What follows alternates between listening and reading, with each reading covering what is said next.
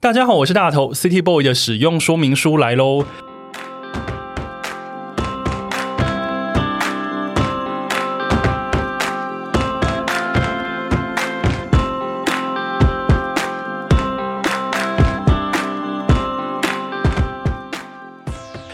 我是大头，欢迎收听 City Boy 的使用说明书。这是一个从 City Boy 角度出发的生活风格节目。每一集我都会邀请一组来宾，和我从各种主题里面找到增进生活情调的方法。所以，不管你是 City Boy 或是 City Girl，都欢迎你一起加入。今天的主题呢，叫做你喜欢听 City Pop 吗？聊起日本流行音乐呢，你现在喊得出的名字是 U.S.O.B、Lisa、Aimyo 或是米津玄师。这样动辄亿万次数点击的歌手吗？那你知道现在在世界上关于日本流行音乐，全球还掀起一股名为 City Pop 的风潮吗？这种从七零八零年代诞生的流行音乐，现在呢正在以一股庞大的复古力量在全球进行扩散。那有海边的度假气氛，也有在城市夜生活的惬意，听起来实在是非常的吸引人。本期节目呢，我将和秋刀鱼杂志联名合作，邀来两位日音达人，我们要一起聊聊 City Pop 的魅力何在。那接下来呢，就让我们欢迎，嗯，如果你喜欢我的节目的话，你应该也听过他们的声音，对他们非常的不陌生，也是我节目的两位老朋友。第一位呢是 J Pop 界的常青树部长，Hello，大家好，我是部长。再来呢，就是知名音乐情报粉丝团宇宙电波的主理人，他是 T B。嗨，大家好，我是宇宙电波的 T B。没错，部长跟 T B 现在又一起出现了。你知道我的节目应该算是嗯，全台湾 Parkes 圈里面呢。最爱做 J-pop 主题的人，因为呢，我就是非常喜欢 J-pop 这个主题，然后都总觉得我们三部时呢，每做到一个段落，我们就要有一个新的切角来跟部长还有宇宙电波的 TB，然后之前还有找过卡兹崩一起来聊聊天。那今天部长跟 TB 一起来到 City Boy 的使用说明书呢，诚如我刚刚所说，我们就是要聊 City Pop 这个东西。这个曲风，这个在全球造成风潮的一个日本的曲风。那首先呢，我想要先嗯讲讲呢，City Pop 的趋势这件事情。那我想先问问部长，就是说，因为现在台湾也非常非常喜欢听 City Pop，嗯，那我想要问说，嗯，部长从唱片公司从业人员的角度，现在都是哪些人在听 City Pop 这样子的东西啊？呃，其实就我观察，其实听 City Pop 的人反而跟听 J Pop 的不一定是同一群人，一定有不小部分的重叠。但是听 J Pop 啊，听 C Pop 的大多数人，就我观察来看，其实平常并没有在听 J Pop 的，所以他们。听 City Pop，但是不见得听 J Pop。比方说，我听山下达郎，但是我可能没有听艾缪。对，没错，很多是这样子的人。对我自己观察到是这样子感觉，所以是区分的非常的明显。呃，就是呃，原本就在听 J Pop 的人，可能里面有蛮多人会哎会喜欢听 City Pop，或者是他本来就有在听 City Pop 的一些东西。是，但 City Pop 这几年来，呃，成为一个世界上趋势之后，我觉得吸引了蛮多。他们纯粹是因为呃喜欢这个曲风，喜欢这种音乐的感觉而而开始听的。他们并不是可能原本对日本的音乐文化并没有特别兴趣。对啊，了解。哎，那 T B 呢？因为你身为一个。音乐情报网站的主理人，因为你常常需要告诉我们非常多 J-pop 的新知，就是有一些什么什么新发行、新曲风、新窜红的歌手，我们都会从你那边得到非常多的情报跟资讯。嗯，那你来观察 City Pop 这件事情，是不是最近你在整理这些情报，在跟在分享这些情报的时候，它慢慢的数量变多了？呃，对，我觉得在日本这边也是开始慢慢有越来越多人在关注这一块。然后在台湾的话，我觉得可能跟大家开始会去追求一些像是生活品质啊，或者是我的一些休闲生活有关质感。所以你是说，追求生活质感的人开始会把他们的聆听的音乐里面加进了 City Pop 这样的曲风跟元素？对，我觉得就是这个氛围应该是蛮吸引，就是原本不会去接触 J-pop 这一块的群众。对，所以你有慢慢发现，不只是台湾，因为应该是说这个风潮有点像是从日本那边也慢慢吹过来，对，所以他们也做了非常多跟 J-pop 相关的尝试。这个等一下我们会一起提到。那我想要先问，我们先跳回去一点点，问你们一个非常现实的问题：现在台湾还有哪些人在听 J-pop 呢？因为我们每次在做 J-pop 这个专题的时候，就想说啊，现在听 J-pop 的人好像慢慢的变少了。那现在台湾还在听 J-pop 这样子日本流行音乐曲风的人，大概是哪些的轮廓？T.B 知道吗？有观察到什么吗？嗯，我最近的话，我觉得当然是动漫这一块是最主要的群众。那我觉得可能跟像是一些串流的影音平台开始越来越多人使用有关。那大家很容易就可以听看到一些日本的最新的动画或者是日剧，它会搭配一些。新的 J-pop 的音乐，那我觉得这些人可能是现在在听 J-pop 的主力哦。因为串流平台、影音平台的盛行，所以大家现在要看到动画比以前容易。比方说，那个、那个、那个、那个什么 《Spy Family 》间谍加加间谍加加酒很红，所以大家可能会听新演员跟听那个 Official 胡子男 Dizon 这样子的作品。然后《鬼面之刃》很红，大家会听 Lisa。这样子，还有那个最近也很红的那个派对咖孔明，对不对？部长，没错，对里面的许多，他其实可能是用一些声优歌手，或者是原本在尼可尼口活动的歌手所所去当歌唱的声优演出上出来的主题曲或片尾曲，其实，在台湾也蛮受欢迎的。所以，呃，就两位所说，动画是一个现在让台湾的乐迷还会再继续听 J-pop 的一个重要的，我可以说是媒介。管道，管道，对，没错。哎，那部长呢？你身为一个唱片公司的从业人员，嗯，你觉得现在都是哪一类的人还在听 J-pop？嗯，的确，刚才呃，T B 讲那个动画这一块，的确是非常大的一个切入点。这样子的，呃，大家看榜单上的话，台湾的榜单上的话，可以明显发现。那另外一块，我觉得就是乐团类的东西。哦，乐团，乐团类的东西，我觉得因为在亚洲音乐中，日本是发展的相当的成熟及多元的。啊，哎，对耶，因为我们平常比较不会说我们在听韩国的乐团。对你讲到韩国，你啊，现在喜欢呃听唱跳的，喜欢看舞蹈的，对的话，你会去听韩国。但是呃，喜欢乐团这个区这这这这一块音乐的人，我觉得呃，除了欧美以外啦，那可能有时候你会觉得亚洲的。呃，摇滚乐团，特别是日本的，在一些不管是技巧上，或者是曲风上，或者是歌词的世界观上面，会比较贴近我们的感觉的。所以喜欢听摇滚的人，我觉得蛮多，呃，也会去接受 J-pop 的摇滚。所以，呃，如果这样子整理起来，就是呃，如果你喜欢看动漫，你会听 J-pop；如果你喜欢听乐团，你也会听 J-pop。嗯，哎，那 T.B 现在台湾比较红的日本乐团。嗯，最近比较红的话，大概一定是像 King Gnu 啊，King Gnu 很红。对，他们的作，因为他们作品同时符合喜欢乐团，然后他们也有搭动画，就是那个国王排名。嗯，还有咒术回战哦，咒术回战。对对哦，现在台湾最红的是 King Gnu，我我自己认为，哎，Official 胡子男 Dizem 是不是也算还不错？蛮蛮红的，你偷笑是什么意思？嗯，比较不同风格啦，应该这样说，因为他们可能更 pop 一点，对，就是 OK，嗯，大家接触的群众可能会不太一样。OK，所以从透过刚刚我们的讨论，就是现在还听 J-pop 的人，你会听动画，或者是说你会朝呃乐团圈那边去选。那当然，如果以我的话，我还蛮喜欢听创作女歌手，所以我很喜欢 IMO 这样子的。这样子的风格的创作歌手，好，那因为今天我们其实是要聊 City Pop，我们刚刚前面聊了一大堆 J Pop 跟 City Pop，但是大家听到这边，你想说啊，所以到底什么是 City Pop？这就是一个定义上的问题。那这个定义呢，其实各家有各家的说法，但是它好像有一个大概的轮廓在那里。部长有准备好这一题吗？对呀，一定会有这一题，但这题真的非常难回答。对，那我想听听部长你的诠释。因为我自己觉得，呃，C-pop 这个这个这个名词哈，其实严格来讲，并不是一种呃明确的曲风，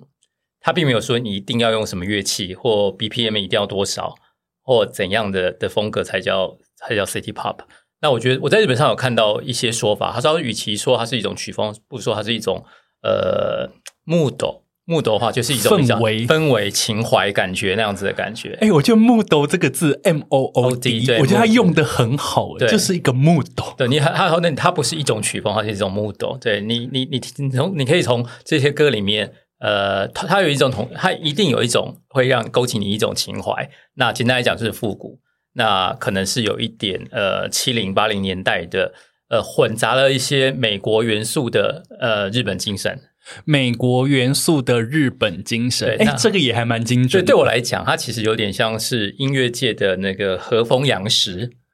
你知哦。道，吃的东西有很多，像蛋包饭。你，说和风意大利面对，和风意大利面、或汉堡排，你说五右卫门，对，汉汉堡排、和风意大利面、呃咖喱饭，这些其实都是来自欧美的东西、西洋的东西。但是到了日本之后，它把它成为一种，哎，你会觉得，哎，我要吃日本的咖喱饭，我要吃日本的意大利面。啊我知道，就是那个拿破里档，对对对，拿坡里意大利面，就是你去拿坡里吃不到的东西，在日本就有，它叫拿坡里意大利面。，那 C pop 其实很重要的就是它，它其实是呃七零八零呃七零八零年代那时候，其实日本也相当的崇尚美国的一些文化嘛，所以他们把美国的一些音乐上的元素加入自己的音乐当中，所呈现出来一种比较新的音，在当时是一个比较新的音乐风格。可能当时的时候，大家听的是比较接近演歌的进化型的歌谣曲，或者是呃比较、很摇滚的东西。对，那他们是融合了一些当时在美国可能比较 funk、比较 soul 的东西，然后呃，在当时听起来是蛮新的。对，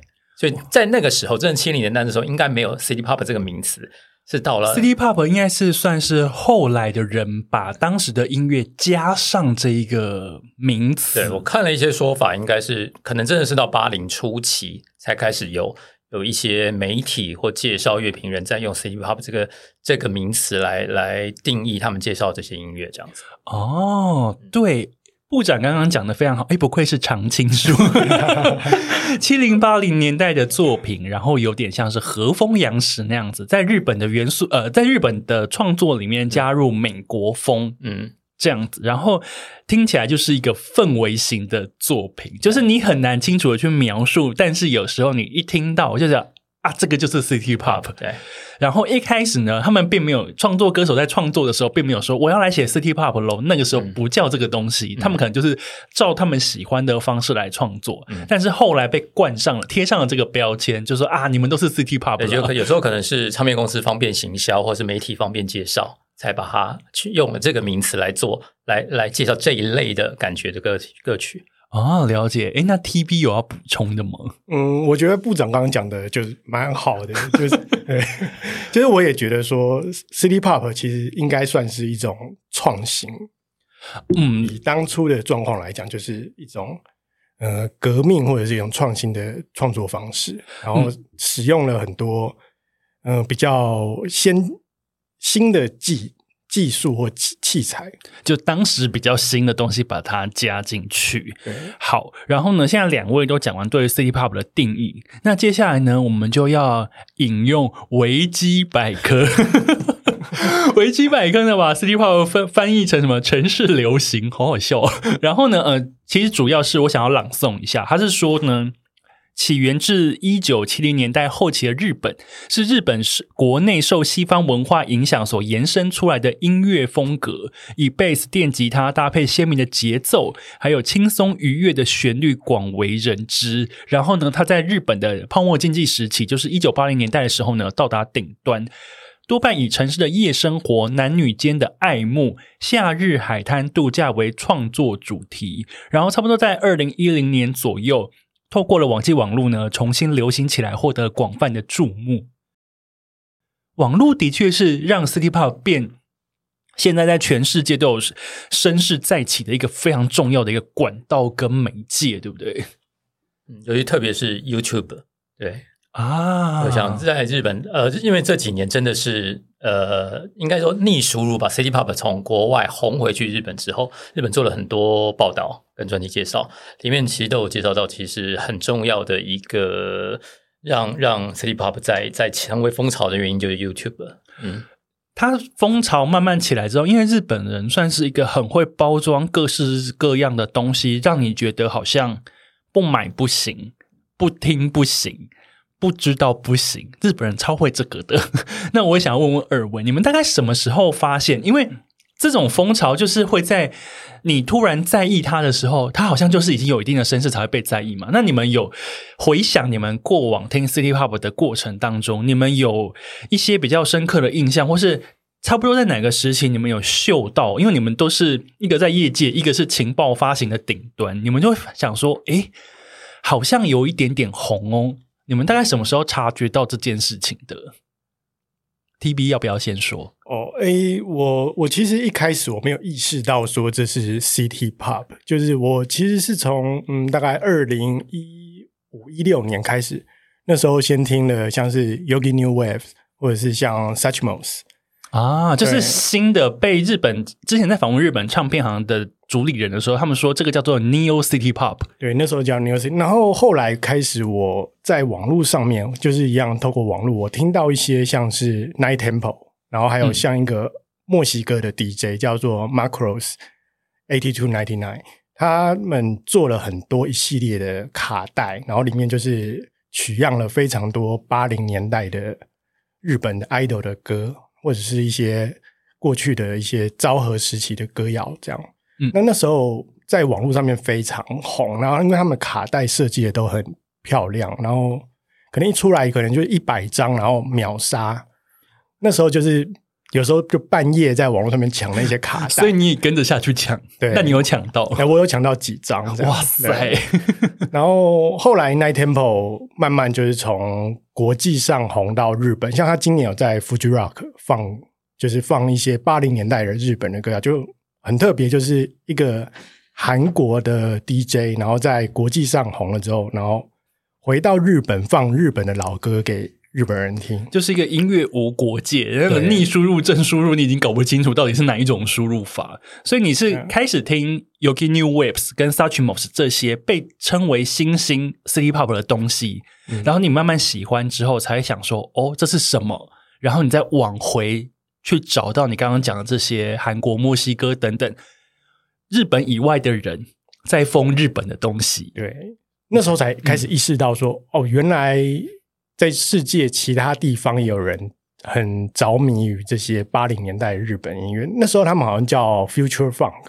啊，对，然后但是我没有意识到说这个东西后来会被变成 City Pop，然后大为流行。，那时候其实没有这种意识。所以你是在潜移默化之间发现了自己喜欢上一个不得了的东西。那部长呢？其实也有一点相信，就是我想，呃，我们这个年纪可能小时候就开始听四十代对对对，主内玛利亚、我三亚达朗是小时候就就是一般正常在听日本流行音乐的时候就在听的东西，你不会意识到它是 City Pop，它就是在你听的呃日本流行音乐范围里面这样子。那只是当的确是大概二二零一一五那前后，一一五一六那前后，你会发现，诶，好像网络上多了很多他们相关的东西，或 playlist 有人自己上传的，然后下面的留言有很多非日语的留言，是英语的留言，英语系的留言，或者是其他所以有一些外国人，有一些洋人，对对对，也开始就会觉得，为什么这些好像我小时候在听的东西，现在会会有一些外国西洋的人在在听的感觉这样子？然后后来陆续，包括我在呃日本的夜店或台北的夜店，你会出现一些以复古的八零年代昭和的那些音乐为主题的的专场活动，哎，觉得很特别。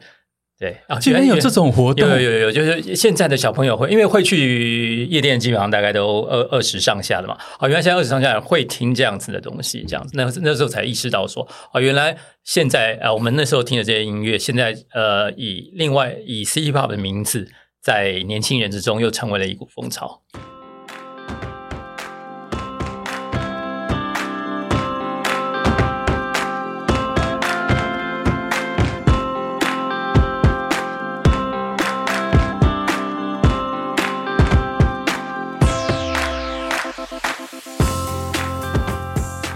部长提到两个名字，一个叫山下达郎，一个叫竹内玛利亚，他们是夫妻，然后他们个别呢也都是在日本乐坛呢非常德高望重的歌手，可以说是神主牌，就是土地公跟什么妈祖婆这种，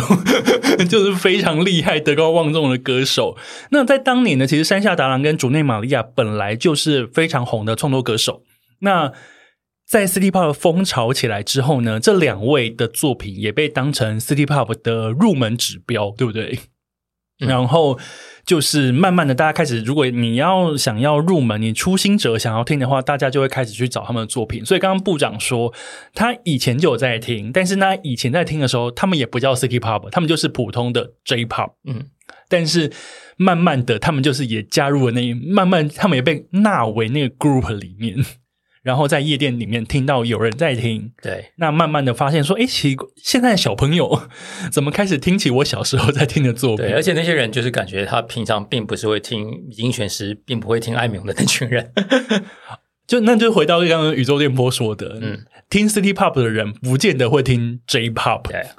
我觉得这件事情真的好妙哦，因为对于我来说啊，不就都日文歌，可是就是风格不一样。所以反而是因为风格不一样，我觉得才吸引到另外一群人。对啊，因为现在嗯，在台湾其实听听日本流行音乐的人，其实老实说稍少，比以前少很多。因为现在就是一个 K-pop 当道的状态，所以我觉得这个风潮起来之后，反而就想说，哎，有另外一群人不听日本流行音乐的人，但是他们跑来听 City Pop 了。嗯，对，所以绝对以唱片公司的角度来讲啊，其实对日本唱片公司来讲是一个蛮蛮。新的刺激，我觉得，因为这几年来 City Pop 的逆输入的风潮，让日本的唱片业界有对，因为呃，老实说，日本唱片公司跟唱片业是一个相当锁国的体系，超锁 锁到不能再锁。对，但是因为 City Pop 这个风潮的逆输入，让他们意识到要做一些改变。他们觉得啊，原来呃，透过串流，透过 YouTube，可以让他们自己的一些好的东西被全世界的人听到，而不是只有被。呃，只有日本当地的听众会听到。那以前可能最多最多就是到华人的世界，可能华人世界或韩国对日本还蛮有一些兴趣的这样子。但因为呃串流，因为 YouTube 反而让这些八零年代、二三十年前的音乐好音乐重新被全世界的人知道而喜欢。这样，嗯，所以他们我觉得这几年对于 YouTube 跟串流的开放有速度加快了蛮多的。刚刚两位呢，部长跟宇宙店铺都有提到，他们大概在什么时候开始听类似像 City Pop 这样子的音乐？那对于我来说，好像也差不多在那个时候，但是我也没有意识到我在听的东西叫 City Pop。我是因为有一年，大概二零一三和二零一四，我在一间札幌的二手唱片行里面看到那个大龙泳衣的那个 A Long Vacation，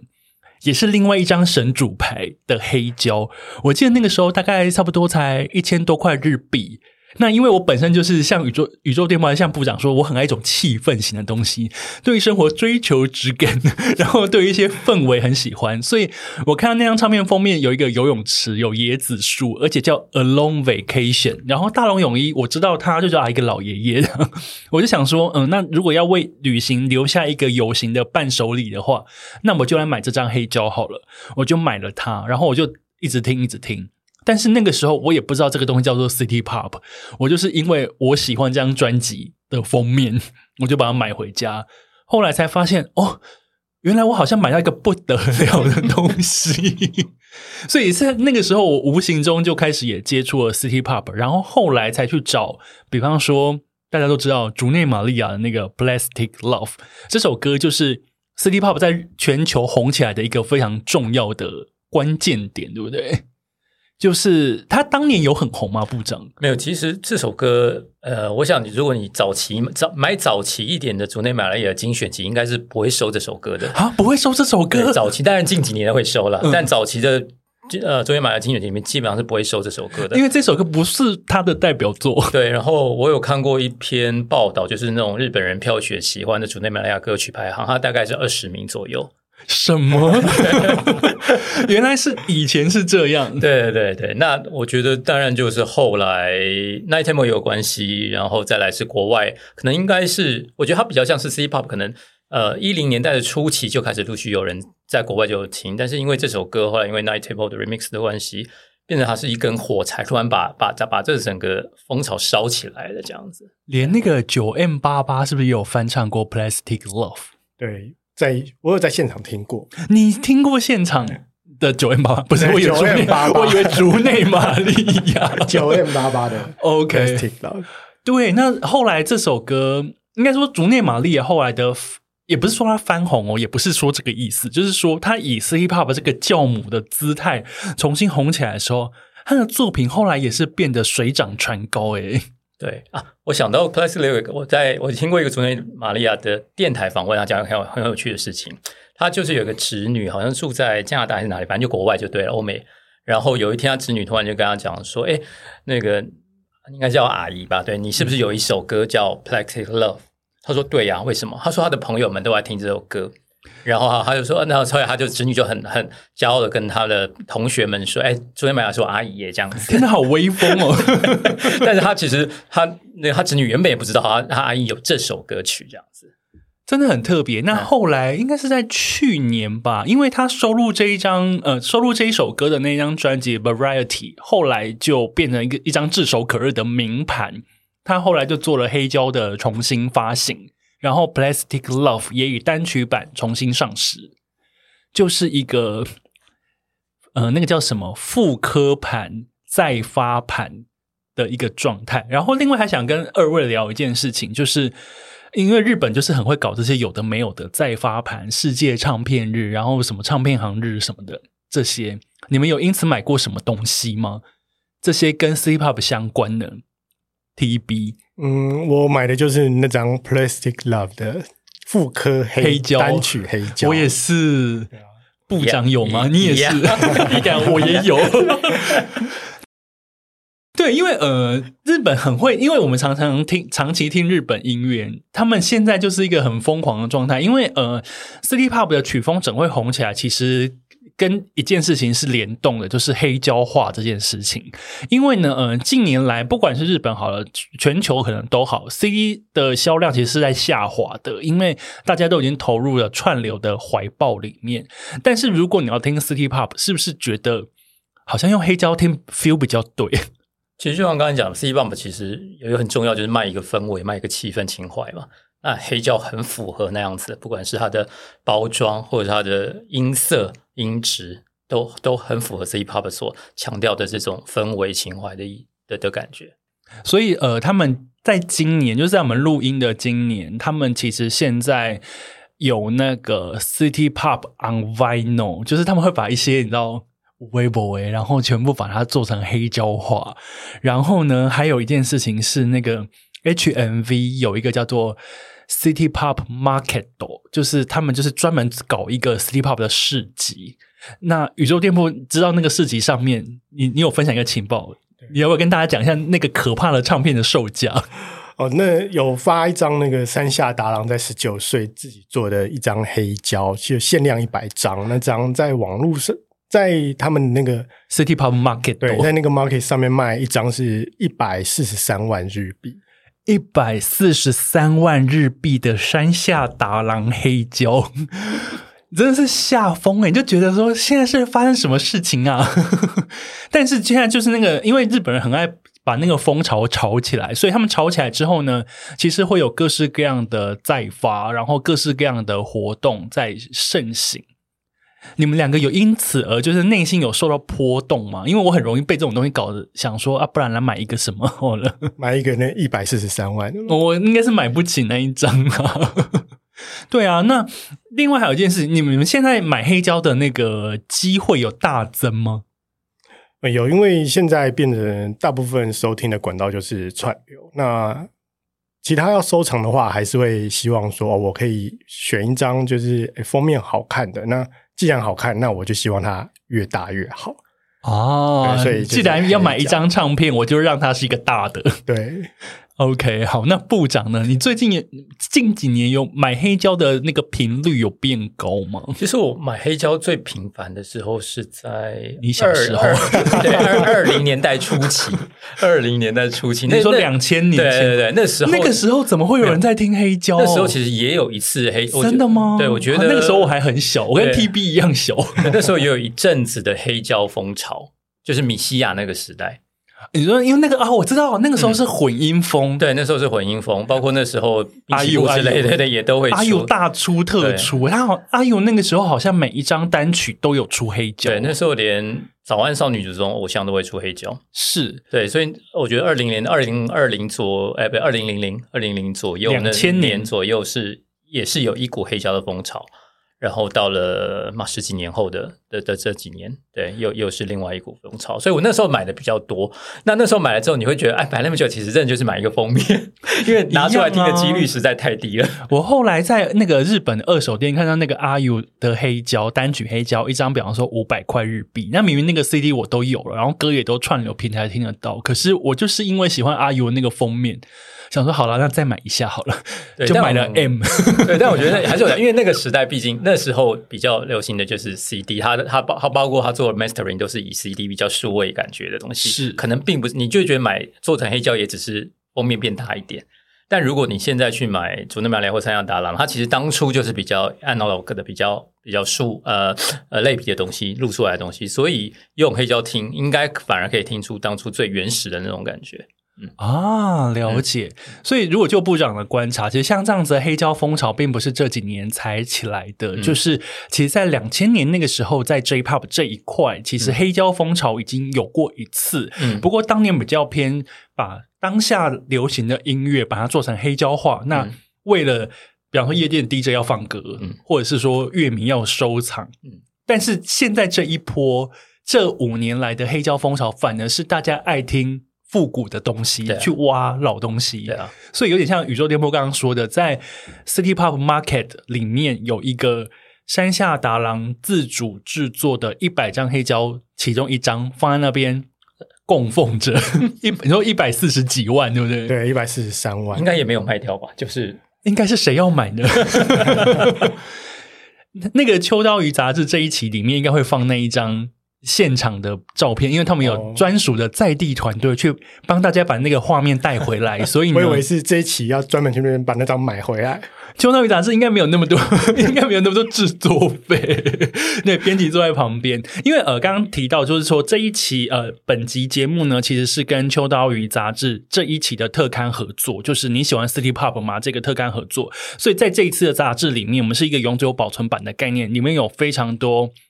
City Pop 的丰富的资料，以及有一些关键人物的采访，比方说我们采访到 Tower，比方说我们采访到 HMV，甚至有采访到掀起 City Pop 风潮的那个画作封面的画家永井博跟铃木英人都会在这一期杂志里面出现。那当然还会有部长跟宇宙电波的访问，以及宇宙电波呢还担任写手，也去访问 Yogi New Waves 等人。非常非常的丰富，所以大家到时候呢，听节目之余呢，你也可以搭配这一集节目，搭配这一期杂志呢，一起来收看。那刚刚讲到黑胶风潮是一个，然后我想要问问部长啊，嗯，J-pop 本来在台湾或在世界上比较有下滑的趋势，但是因为 City Pop 呢，听日本歌的人变多了，嗯你应该觉得这是一件好事吧？我觉得是好事，就像我刚刚提到，就包括呃唱片公司的心态都有一些转变，他们就是从以前的锁国到后来变成已知用火，对就就是有一些可以上串流什么的，对对对，就呃 YouTube 或者或串流，他们就哎，原来开放化会带来这么多的好处，对啊。日本唱片公司开放化就是可以带来好处，赶快把东西该上的上一上，该 YouTube 的上 YouTube，然后该串流的请上串流好吗？对，但有时候是艺人的坚持啦，就就不方便，唱片公司也无无能为力。这边呢提到一个艺人的坚持，因为刚刚我们一直在讲山下达郎，山下达郎，我这边不得不说，山下达郎是不是在一篇访问里面，TB 跟部长那时候我看到那篇访问，他他好像说什么，他他到死都不希望他的作品会在串流上出现。嗯，然后我看到这边的时候，想说啊，什么？但毕竟这是他的小孩，他要怎么、嗯、处理，我们也只能尊重他。对，其实还是会有一些像部长刚刚讲的，有一些是艺人的坚持的部对分。那因为以前我们我们自己身处于业界，我们自己也听到，之前其实，在早五年好了，五年六年前，我们也常常听到说，那个歌手坚持不要，嗯不想上。对，但他后来发现，哎，其实上了之后会带来一些相对好的。我觉得就是让一些可能因为呃，会听音乐，每个人花在音乐上面的预算有限，你要他再去花三千块日币、七八百块台币买一张 CD，他可能他他没有那个钱，但是他每个月花一百多块台币，他就有机会听到呃订订阅串流就有机会听到你的旧歌，有可能重新认识你，重新喜欢上你。说的也是，我觉得串流其实是让大家更无痛去认识一个人的管道，而且有些人会从串流上红起来，反而是串流更红。嗯，T B 这边应该之之前应该都有观察到这些在串流平台特别红的歌手吧？艾米算是一个吧，艾米算，然后嗯嗯，其实主要在最近，像是我觉得疫情之后会导致很多。音乐是大家只能透过网络去收听，因为在家居隔不能去买唱片。对啊，然后我觉得 City Pop 会在各地在再度这样有点像复兴的那种感觉，可能一部分也是跟疫情有关啊。你是说，因为大家真的是比较不能去远方，所以呢，在网络上乱找东西来听来看的次数跟频率其实变多变高了，而且像有一些。YouTube 它是主打那种二十四小时一直不断在播放的那种 BGM 的感觉的音乐，所以其实有非常多这样子的管道让大家可以接触像 City Pop 这样子的东西。那反而确实造成它的复兴。那它一复兴起来之后，其实一个东西要红，它延伸出来的周边效益就非常多。比方说，刚刚我们一直有提到，就是说唱片的复刻是一个。后来我觉得大家复刻都已经刻复刻到已经有点太多，已经复刻到我都想说这谁啊？为什么他要黑胶化 的那样子的状态，对不对？是不是部长应该只应该会觉得，其实以唱片公司角度来说，应该是现在需求很高，我就尽量出。对啊，对啊，因为呃，对唱片公司来讲，就是这些都是我的财产嘛。那财产有价值的时候，能利用就赶快再利用。说得好，你也不知道下一次复兴是什么时候。对我当初都花了钱录了这首歌曲，现在有人要的话，但用不同的方式让它让它再再复活。因为呃，以前我比较在意的是日本，日本都会有个什么世界唱片日，那可能是世界的。可是现在日本好像有自己的一个什么 Record Store Day，就是唱片日而已，然后就会有各式各样的。东西推出就是专辑黑胶、单曲黑胶、首度黑胶化什么，然后我就会疲于奔命，想说这到底是什么？怎么会一直出？不然来买个两张哦。然后到今年，就是刚刚讲的 City Pop on Vinyl，就专门出 City Pop 黑胶，然后在 City Pop 的什么快闪市集、快闪店这样子，真的非常非常的多。然后再来是一个。其实刚刚讲的有一些是老东西，但是呃，刚刚 T B 有提到一个，就是说他听 Yogi New Waves 跟听 Suchmos 的时候，发现其实这其实也算是 City Pop 的脉络。所以其实有些后来的音乐人被这些七零八零年代曲风的东西影响，然后也创作出他们现在的音乐，对不对？对，现在其实从应该是说从二零一零年初第一张，大家普遍会说是。之前有听到那个 Neo City Pop 的开端应该是 Cello，还有一张就是当初有一些作品，它是描绘东京的情景的。那 Cello 怎么拼？C E R O 啊啊啊啊！然后后来就开始有 Yogi New Waves，然后 Never Young Beach，然后 Suchmos，他们比较多描绘的是那个。横滨啊，或者是湘南海岸的感觉，而不是像过去那些，嗯，我停留在都市里面的的想象，对啊，嗯，刚刚呃，T V 这边我也要补充一下，就是说，原本七零八零年代的 City Pop，我们被称我们称它为 City Pop 这样的音乐呢，其实它都有一个非常重要的意象，就是度假风、游泳池、椰子树、海滩。跑车，然后呢？呃，画这些唱片封面的人，不管是画大龙泳衣，或是画山下达郎，好了。大龙泳衣的封面的绘者呢是那个永井博，然后山下达郎是铃木英人。那这两位非常德高望重的插画家，他们现在都七十几岁了。他们在作品里面呢，其实都有浓厚的美国风情，就是刚刚讲的跑车、游泳池、椰子树 这一类的度假风。都在那个他们的画作里面。那因为他们都很喜欢美国，比方说东岸城市的风情，所以他们会把这样的元素包含进这个作品的封面里面，所以导致于 City Pop 跟这样子的度假风情呢，有点把它衔接起来。所以这两个作者、绘者永井博跟铃木英人的作品呢，在现在有点像是等于 City Pop 这样子，所以他们常常比方说跟 Uniqlo 联名，然后比方说跟 Nicole N 联名等等，还有跟 Converse 联名，就是会有各式各样的画作都在这些东西上面出现。然后刚刚 TV 讲的就是说，后来 s a c h m o s、呃 Never Young Beach、Yogi New Wave 这些呢，已经没有那么城市，他们是不是往海边前进？对啊，他们崇尚就是我到山林里面去度假，到海边去玩玩水，跟朋友混在一起那种 hang out，然后 chill 的生活质感啊，或生活形态。我觉得那种度假风对于我们现在来说，也都还蛮令人向往，对吧？我觉得就是因为这个，他们的音乐就是有很浓厚的这种风风格，那所以我觉得才会吸引到现在的人去。听他们，那我觉得他们的音乐就是反映我们这个时代对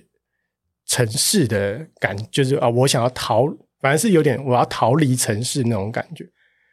我觉得逃离城市，哎，那又回到部长讲的 mood，对，就是一个休日风。对，其实呃，C pop 一开也不算一开始，其实有我觉得有两大块，一块真的就是比较呃，好简单来讲，昨天玛利亚的那个 Plex Clip，它其实是非常都会。夜晚男女的一些的情绪的的的的的的内容，这一大派系，然后包括那个 Stay with me 那首歌，大概也是这样子的感觉。是，那另外一大块就是刚才讲的比较海边阳光，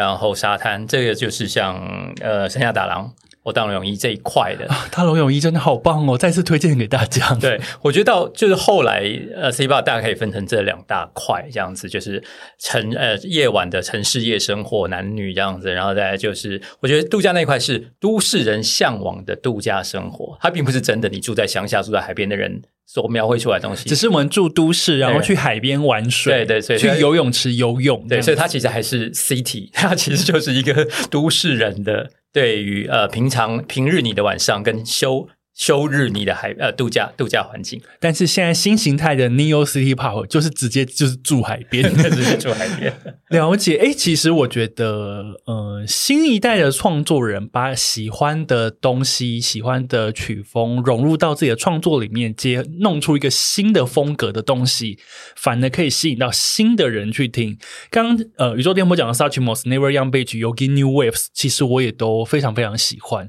但是他们这样子的影响力跟这样子曲风的延伸，是不是其实也不止在日本？台湾是不是也有类似曲风的乐团？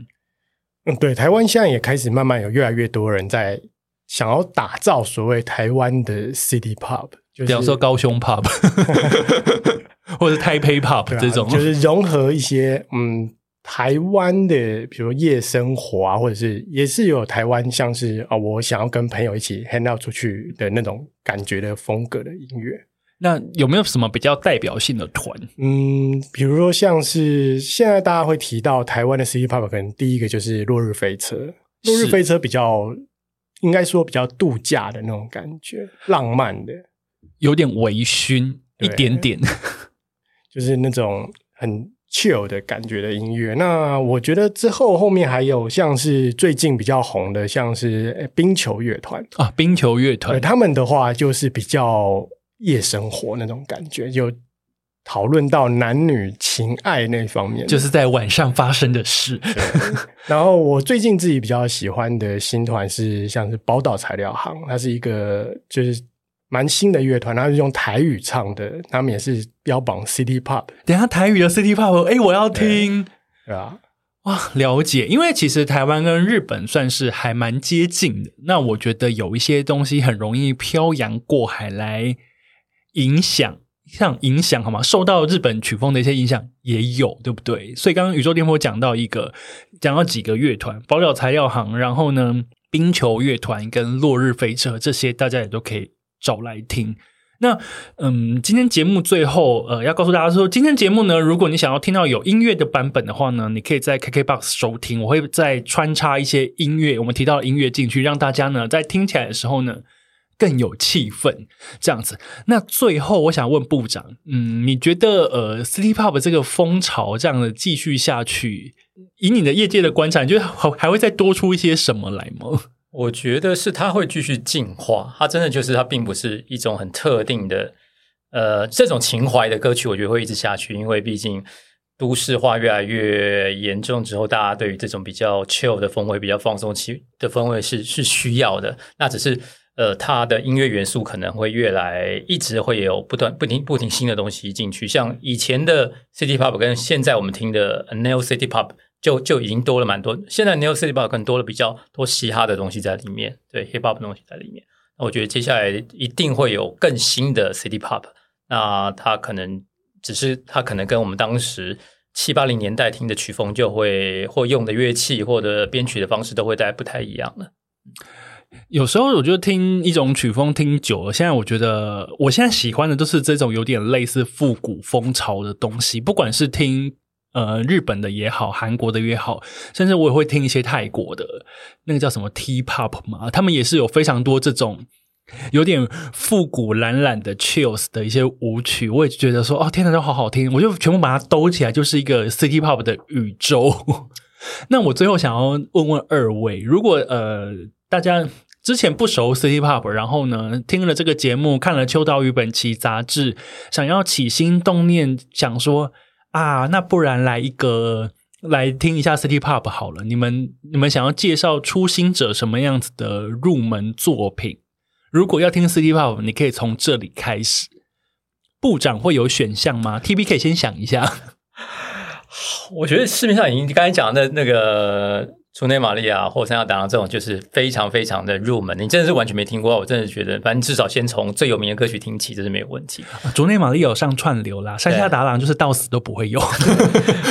然后个人觉得，如果呃，因为其实我我后来仔细回想，我小时候开始听到所谓的现在那现代人所谓的 City Pop，可能是从动画歌曲开始的。其实其实当零当时八零后期九零初期是我看动画最多的时候，那时候的歌曲。那时候动画用的主题曲、片尾曲、插曲，现在看起来啊，原来他们用了很多 City Pop 的东西，真的假的？对，那我推荐，如果你对动画有兴趣的话，你可以去找一部动画作品叫《Orange Road》，呃，中文翻《晨露》或是《古灵精怪》。那它里面的所有主题曲、插曲，你现在听起来会觉得，哎，非常的 City Pop，非常的时尚。在当时听，你是觉得，哎，竟然有卡通用这么的偶像类的的的的音乐在做，会觉得非常特别，这样子。那他们的东西这几年也蛮多黑胶被复刻，对啊，建议大家去找找看。Orange Road 翻成晨露，我记得晨露这个或古灵精怪有两种翻法。哇，谢谢部长非常鞭辟入里的推荐。那宇宙电波呢？嗯，介绍给初心者。因为刚刚部长已经介绍就是七八零年代，那我觉得我就推荐比较。就二零一零年之后的话，因为你是年轻人，对，我是年轻人，对我来讲那些是没有经历过的，我只能从那个音乐去想象那个，尊重一下我的。好，请说。就是对我来讲的话，我我自己因为现在就是也在台北工作，所以其实很需要一些那种舒压的感觉，所以其实我自己平常听也是会听像是 Never Young Beach 会比较多，那 Yuki New Waves 也是我非常喜欢的团。对吧？我觉得可以从这两个团开始听，那之后你可以再从他们，因为像现在串流非常方便，它其实会推荐你相关的音乐、类似的风格的，再从那边开始去跟着这个脉络听下去，会发现很多很棒的音乐。Never Young Beach 跟 Yogi New Waves 这两团新的我都非常的喜欢。那如果以我，我也要来介绍一下刚刚部长讲的那些。呃，在串流上，哎，晨露有上串流吗？呃，我 Spotify 之类有上，但我不太确定台湾本土平台有没有上。OK，总之可以找一下。刚刚，然后刚刚 TB 介绍的 Never Young Beach 跟 Yogi New Waves，其实串流也都有。那换我，我要推荐的其实是大龙泳衣。大龙泳衣呢，就是他现在其实已经过世。然后刚刚我一直提到那个《A Long Vacation》，其实已经是四十几年前的作品了。但是这张专辑真的非常非常的经典。它其实只要一播，第一首歌叫《你是天然色》，一播下去，你那个海边的氛围都来了，海风都吹了起来，就好像有点幻觉 这样子。但是大龙泳衣这张专辑《A Long Vacation》在串流平台上一样可以找得到，而且真的非常非常好听。我如果你要入门，可以从这边。入门那当然，如果你们追踪我的 Spotify 的账号或 KBox 的账号里面，我都有一张叫做 City Pop 的歌单。我把七零八零年代现在呢网络上找得到的串流平台找得到的歌，我把它汇集起来，大概有七八十首、一百首之类的超级入门的歌单。可以推荐给大家，这样子。好，那今天呢，非常谢谢部长跟 TB 一起来到 City Boy 的使用说明书。你们不觉得在 City Boy 的使用说明书这样子一个很 City Boy 的节目呢，介绍 City Pop 非常的合理吗？其实就是一种生活态度，一种氛围，我觉得是有共同点的。没错，非常谢谢你们来。那当然，除了今天我们聊天的内容以外呢，如果你对 City Pop 还有更多的兴趣，想知道更多以及看更多知名音乐人创作者的采访的话，别忘了锁定这一期《秋刀鱼》杂志，我们有更多的文本、照片、访问、推荐跟内容，让大家呢可以迅速了解现在全世界都在封什么，以及呢找到你心中想要的那个休日氛围。我们谢谢大家，下次见，拜拜。拜拜拜。